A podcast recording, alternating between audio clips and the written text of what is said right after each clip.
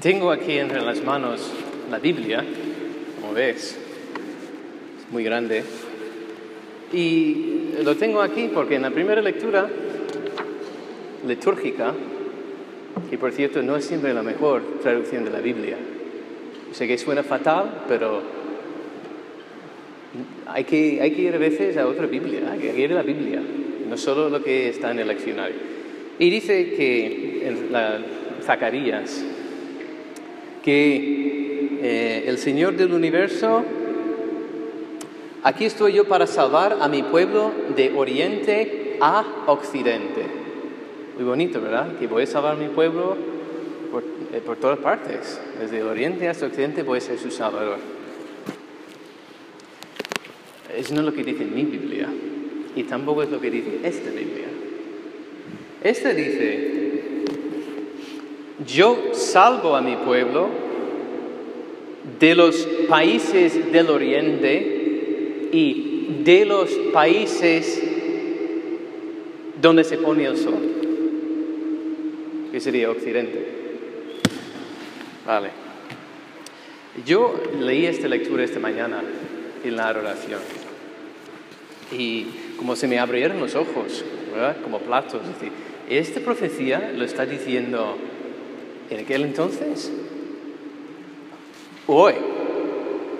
Y hay por cuatro razones, o dos, o tres, cuatro, no, es igual. Algunas palabras selectas, ¿verdad? Que está hablando eh, de nuevo, o sea, el Señor está hablando del futuro, donde va a estar, y las calles de su ciudad santa, Jerusalén, o sea, la ciudad del Señor, su lugar donde Él mora. Primero, se sentarán ancianos y ancianas en las calles de Jerusalén. de nuevo. de repente va a haber personas mayores. ¿Cómo para decir que en Jerusalén de ahora, ¿dónde están? Uno. Y sus calles estarán llenas de niños y niñas jugando. Como para decir que mi ciudad santa ahora no veo ningún niño o ninguna niña. ¿Dónde están? Vale. Y esto, que voy a salvar a mi pueblo de los pueblos de Oriente, tres, y de los pueblos de Occidente, cuatro. Y digo, pues, esta es una profecía para hoy día, en que estamos presenciando pues un sutil genocidio de las personas mayores, de que cuando ya no valen, pues a la eutanasia, o, sea, yo sé que hay razones serias, salud o lo que sea, pero gran cantidad de mayores que ya no viven con sus familias, sino se les envían a residencias. Yo sé, porque yo, estado, hemos, tenemos parroquias con residencias y son lugares de mucho sufrimiento, de mucha soledad. Yo estaba allí y les celebraba la misa una vez al mes. Y cómo, cómo esperaba la visita del sacerdote, porque no venían sus familias a visitarlos. Bueno, quitarlos de medio. Mayores, ancianos, ancianas, no, no, en nuestros países no. Gracias a Dios en el barrio, pues todavía pues, se ve las personas que salen, pero seguramente que podrían ser más. Segundo, niños y niñas, ¿dónde están? ¿Dónde está la juventud? ¿Dónde está la vida? Es como decir, vosotros, ciudad perversa, pervertida, que practicáis anticoncepción, aborto, y que los pocos que, tengáis, no sé dónde están. Torre Fiat de población, bueno, más o menos 20.000. Somos una de las parroquias más grandes de la zona, por cierto, 20.000 habitantes. ¿Y cuántos niños y niñas veis por la calle cuando vais por allí? ¿Vais al parque? ¿Cuántos? ¿10? ¿A veces? A veces. Como mucho. ¿20? ¿20 de 20.000? ¿Dónde están los niños y niñas? Pues hay dos cosas. Uno, están encerrados en sus casas haciendo guarradas que no deberían, o están con los móviles, entonces no salen a la calle. Segundo, que la gente no tiene niños, no hay familias. Y si añades que hay una agenda de ideología de género, que ya no está permitido tener familia. Tú no puedes ser un hombre y una mujer y tener un matrimonio normal. Eso no está permitido. Bueno, sois unos raros, pues nada, vais a la iglesia, ¿verdad? Pero lo normal, hombres con hombres, mujeres con mujeres, o hombres que piensan que son mujeres con hombres, o, ¿verdad? Transgénero, cosas, mil cosas.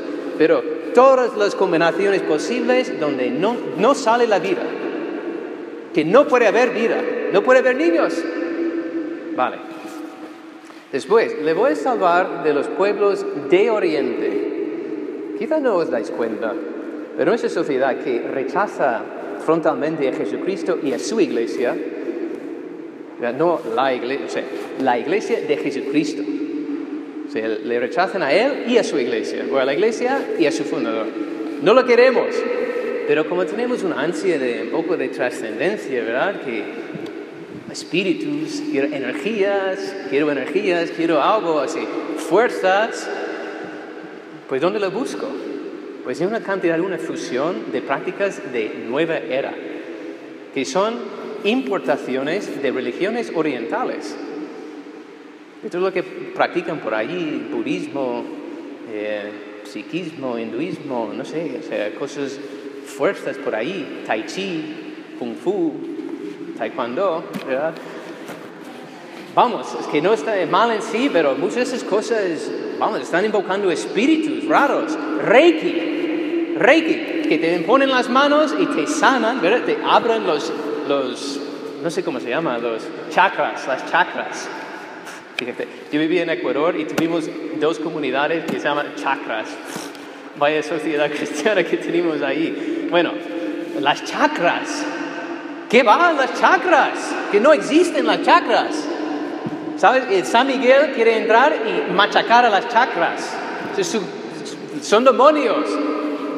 Y finalmente, que voy a salvar a mi pueblo de Occidente.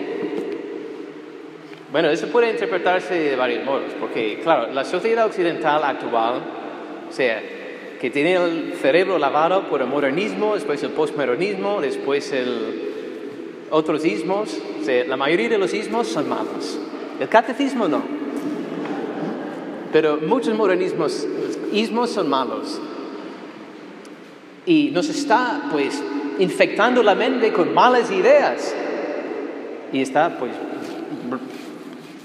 fluyendo hacia afuera como un río de porquería y nos está ensuciando. Pero también porque de Occidente, o sea, desde donde estamos, América. Y claro, el consumismo, culpa de mi país, totalmente se está infectando aquí. Pero también todo eso de la Pachamama, Pensáis que no, la Pachamama es que no entra aquí. Te digo que entra aquí.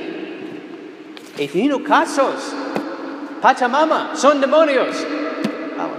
Y, se entran aquí prácticas, eso, vudú, de invocación de espíritus, de las energías de la madre tierra. Es que la madre tierra, no existe la madre tierra. Existe la tierra, la creación que Dios creó, pero no es un ser que te da poderes pues todo eso está infectando y lo peor es que la lamentación aquí no es de la humanidad, es de, de la ciudad santa, la Jerusalén, que es la imagen de la iglesia. todas estas cosas tranquilamente se están infiltrando y entrando en la iglesia, donde hay cristianos que violan todos los mandamientos sin pensar dos veces si quieren hacerlo todos los mandamientos. Y familias cristianas que practican todos los pecados contra la vida, tanto de los pequeños como de los mayores, y que están asimilando. O sea, tenemos iglesias que tienen sesiones ahí de, de yoga. ¿verdad? No exponen el Santísimo Sacramento, no se ponen a confesar los curas, pero se meten allí para hacer yoga con sus feligreses. Venga, ese es el futuro no, se está infectando la misma iglesia.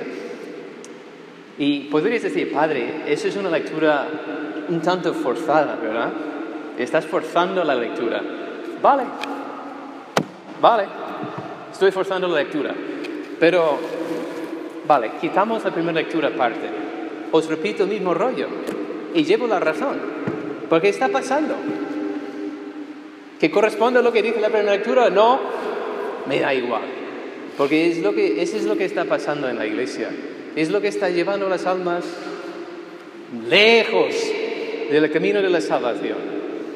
Pero ¿cuál es el remedio? Pues el Señor mismo. Los traeré y vivirán aquí, conmigo. Es como decir, Él aquí. Vendrán aquí, conmigo. Y me rezarán a mí, y me adorarán a mí. Y no a sí mismo, y no a sus placeres, y no a sus poderes, y sus posesiones. Yo seré su Dios, y ellos serán mi pueblo.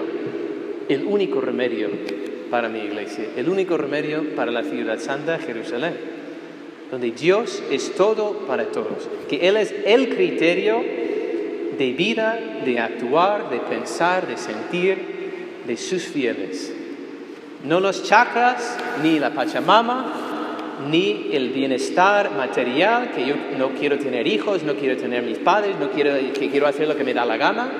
Es, una receta para la perdición, para decirlo sencillamente. Gente va al infierno por esas cosas, ¿verdad? Pero también tu infierno empieza aquí, porque viviendo para ti mismo eres infeliz.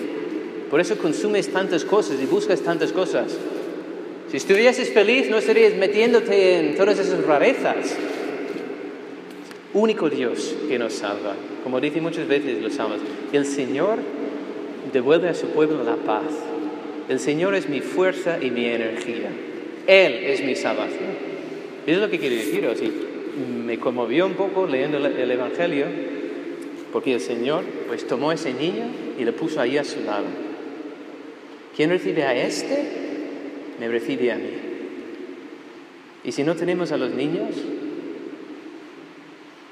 muy triste, muy triste solo pensarlo. ¿Cómo vamos a recibir a Jesús si Él se identifica con esos pequeños y no los hay? ¿Qué vamos a hacer?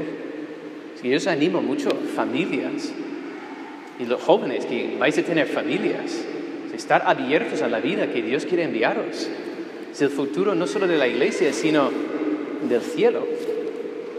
El matrimonio es para engendrar almas para el cielo, para la eternidad. Y cuidarlos hasta el final y amarlos. Porque Él dice, el más pequeño de vosotros es el más importante, que tal vez no es un niño, tal vez es una persona mayor que requiere mucho esfuerzo y mucho empeño para cuidarla y atenderla todos los días, a todas las horas. Pero ahí está Jesucristo. Y merece la pena gastar la vida para cuidar uno de sus pequeños. Tú tendrás tu recompensa y esa persona también experimentará el amor de Dios que anhela. Que el Señor nos ayude a ser fieles a su palabra, a su iglesia y a la gran vocación de ser cristianos, de transformar este mundo caduca, pecaminosa, en el mismo lugar donde Dios pueda habitar, comenzando aquí, con los sacramentos, con la oración, con la Eucaristía. Pero todo eso pues va como difundiendo hacia afuera, ¿verdad? En ondas. Y le va atrayendo. Y tenéis que traer a las personas a la fuente, a Dios que salva y librarlos de estas tonterías. Y tratarlos como tonterías. ¿Tú qué haces allí con las chakras y la yoga? Deja esas tonterías. Ven, a, a terrorías, ¿eh? a rezar rosario, vamos. Tratarlos así, ¿no? en la verdad. Y así sea.